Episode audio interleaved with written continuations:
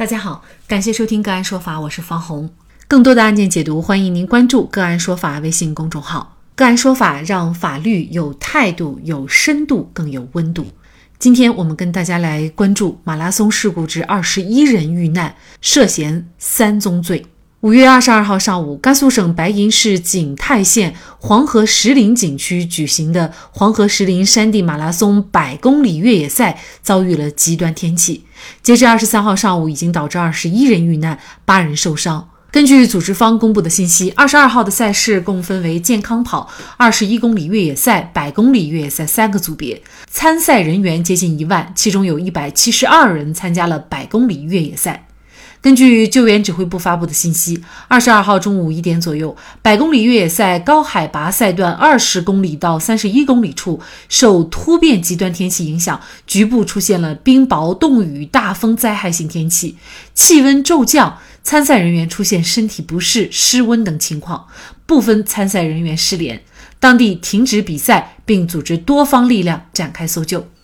此次重大意外是由于极端天气和赛事方未能够提示天气变化预警，以及未强制要求要带冲锋衣、羽绒服等，导致参赛者准备不足，在冻雨、冰雹、大风恶劣情况下失温死亡。北京市气象局专家张明英对环球日报记者表示，当时赛道上出现的极端天气几乎不可能被提前预报。以目前的气象预报水平来看，中国对大范围天气的掌握准确率是很高的，但是对于局地的小范围极端天气，目前天气预报水平无法做到准确预报。具体到此次赛事当中，赛道涉及的范围更小，的确难以预测。据介绍，参赛选手一旦发现自己身体出现不受控制的颤抖，这就是低体温症的危险信号，需要立刻终止比赛，紧急下撤，越早撤离越好。美国心脏协会基础生命支持导师王铁军表示，这种超长的越野比赛沿途都会设置若干补给点，为参赛选手提供饮食来补充能量，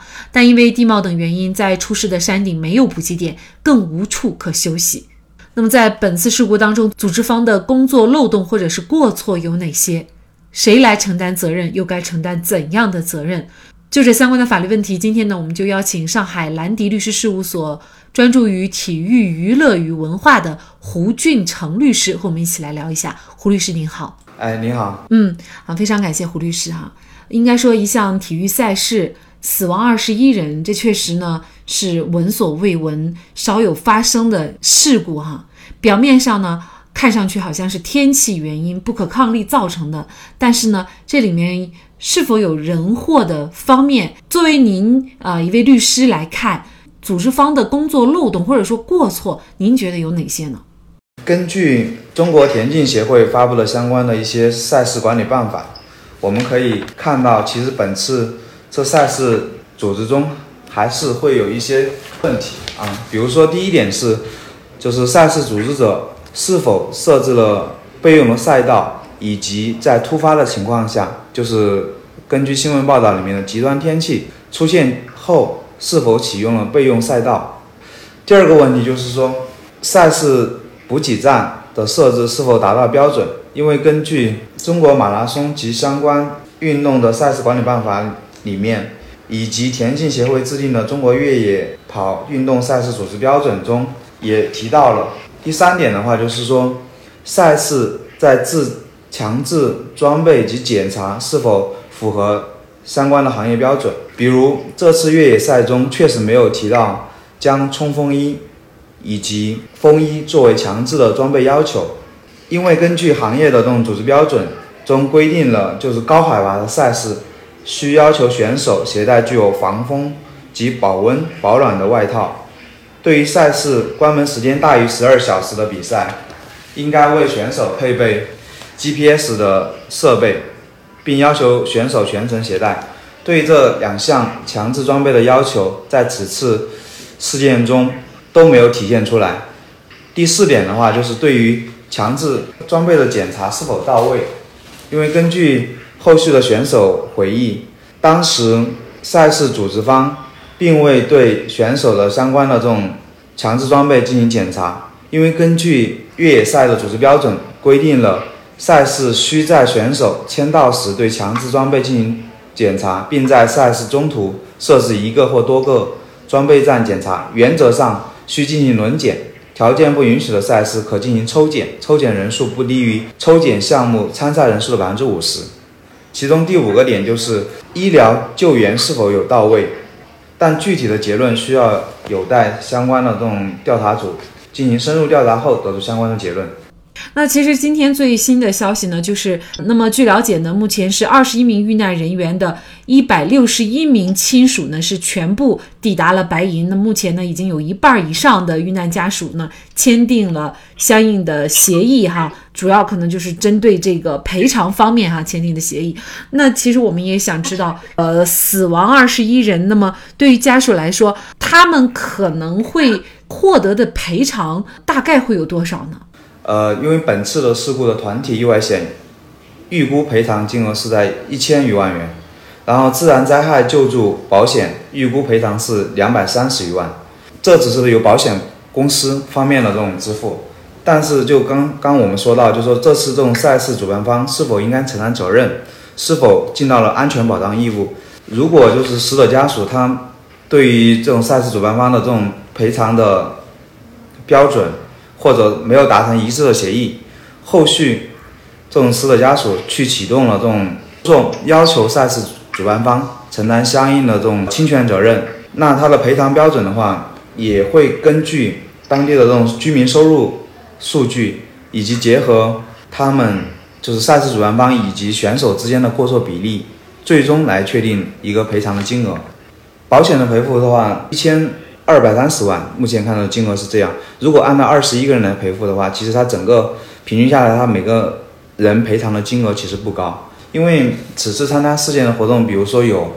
呃，有从四川绵阳过去的，也有从合肥过去的，都是国内顶尖的这种越野赛的参赛选手。他们在每，其实在不同城市，他的那个城镇或者农村的这种人均可支配收入，它的标准也是不一样的。因为最重要的这种死亡赔偿金，它的按照的标准是以侵权地，就是这次这种事故发生地就是在甘肃，以甘肃所在地的这种人均可支配收入为基数的。但比如说是甘肃二零二一年最新的这种人均可支配收入统计的数据是三万三千八百二十二元。那同样的话，如果放在上海、放在北京，这个标准是远远是。更高的，因此的话，就是说，如果就是这个赛事组织方后面承担大于百分之五十责任，或者承担全部责任，按照这个民法典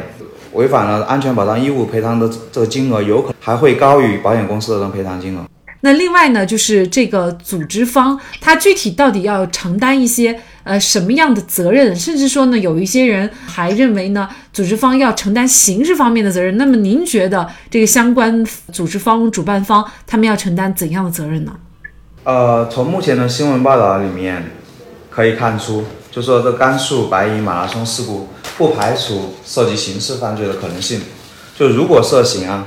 那也可能涉及的罪名为重大责任事故罪以及大型群众性活动重大安全事故罪。根据刑法第一百三十一四条规定啊，就在生产作业中违反有关安全管理规定，因而发生重大的伤亡事故或者造成其他的严重后果的，处三年以下有期徒刑或拘役；情节特别恶劣的，处三年以上七年以下有期徒刑。另外的话，刑法第一百三十五条关于这个大型群众性活动重大安全事故罪，也规定了，因举办大型群众性活动违反了安全管理规定，因而发生重大伤亡事故或者造成其他严重后果的，对直接负责的主管人员和其他直接责任人员，处三年以下有期徒刑或拘役；情节特别恶劣的，处三年以上或七年以下有期徒刑。从上述两条法律文我们可以知道，构成以上两个罪的重要因素就是违反了安全管理规定。根据相关的司法解释，如果本次事件涉及到刑事犯罪，在赛事组织中负有组织或指挥的管理职责的负责人、管理人员、实际控制人、投资人等，以及直接责任人员都将面临相关的刑事法律的处罚，而且相关的国家工作人员也可能涉嫌渎职犯罪。另外的话，除了刑事犯罪，在本次事故中，也有可能涉及到相应的这种行政责任。对违规赛区的处分分别为警告、通报批评、取消申报、办理全国体育赛事两至三年的资格，去做出取消申办全国赛事两至三年的资格的处分。那就这样的一起事件呢，我们也会在反思，类似于这样的一些群众性的赛事活动，呃，它的门槛是不是非常的低？那么有没有相关的政府部门基本的一些呃监管监督？二零一五年，中国田径协会已经取消了对于马拉松赛事的审批，因此就是中国的这种马拉松赛事在二零一六年出现了井喷的状态，比如从二零一一年到二零一九年这种。呃，中国马拉松场次的变化很明显看出，二零零一年全国只有二十二场，到二零一五年的一百三十四场，二零一六年的一下出现了九百九十三场，以及到二零一九年的一千八百二十八场，已经接近两千，每年两千场的这种体育赛事。此次事件也是由于一定的这种制度上的缺失造成的，后面。相关部门也可能会积极的推动相关的立法，弥补相关的这种一些制度缺陷。比如在呃二零二一年五月二十三日晚上，国家体育总召紧急召开了全国体育系统加强赛事安全管理工作会议，强调进一步压实体育系统的赛事安全管理工作，不断完善体育领域安全风险制度和举措。目前我们看到的消息，全国所有的马拉松赛事基本上都已经停止。比如说是，呃，最后我们说一下这种体育赛事的法律风险防控吧。就体育赛事组织者防范事故法律风险，主要有以下几个方法。第一点就是体育赛事主办方配合全方位的体育保险。第二是体育赛事主办方和体育主管部门对场馆设施设备等进行定期的安全检查。第三点是体育赛事主办方。对于管理人员进行安全培训。第四点是促运动员、教练员和裁判员提高自我保护意识和体育道德意识。同时，作为体育赛事组织者的，也需要尽好相关的安全保障义务。本次事故导致了二十一条生命的逝世，其背后是二十一个家庭的支离破碎。因此，此次事故也是对。国内马拉松赛事相关活动带来巨大的冲击，但痛定思痛后，我们也需要完善相关的赛事举办及监督机制，让悲剧不再重演。作为马拉松爱好者，能够继续安全健康的跑下去，就像跑友圈所说的那句话：“平安回家才是马拉松的终点。”在爬升近一千米的高山以后，却没有食物补给。在有参赛选手遇难的时候，却仍然有选手毫不知情继续比赛。在事发当天十二点十七分，有参赛人员发布求助时，到晚上七点才有大规模的搜救。所有的一切，无论法律如何规定，究其根本都是缺乏对生命的敬畏。好，在这里再一次感谢上海兰迪律师事务所专注于体育娱乐与文化的胡俊成律师。那更多的案件解读以及呢我们的线上视频讲法内容呢，欢迎大家关注我们个案说法的微信公众号。另外，您有一些法律问题需要咨询，都欢迎您添加幺五九七四八二七四六七这部手机号的微信号向我们进行咨询，我们会将您的问题转给我们专业资深的律师进行解答。好，感谢您的收听，我们下期节目再见。